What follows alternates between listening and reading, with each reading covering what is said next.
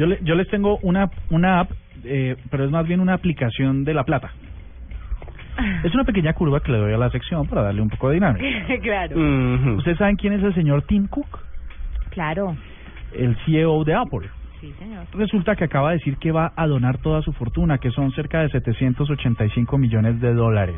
Diego, ¿usted qué piensa de la gente que dona toda, toda su fortuna? Es que tiene un guardado por otro lado, ¿sí o qué? Eso es que tiene una fortuna increíble. Pues no sé si han visto aquí en Chile que pasan un montón de que- tragedias y catástrofes. Hay un señor, por favor búsquenlo para que vean su pinta, se llama Manuel Farcas con K.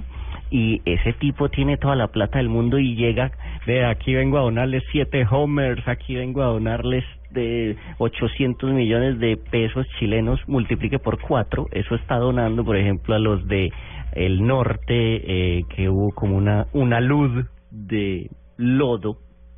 Ujú. Entonces, pues sí, sí, señor, es de ese estilo también. Lo Mucha único, plata. lo único de, de las condiciones de este de, de, de este señor Cook, de los Cook de, de allá arriba, es que Del parque para arriba.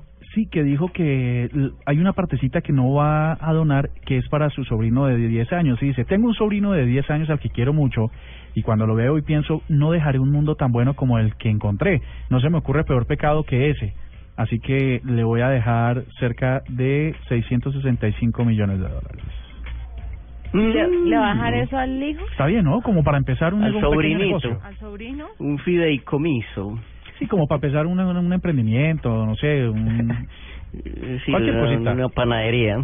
Ey, yo con tanto tío y ninguno se enriqueció. Qué tristeza, Eso de 16. 16 tíos y ninguno enriquece. No, eso sí es muy tíos verdad. y ninguno se enriqueció. Bueno, eso nos pasa a todos, básicamente.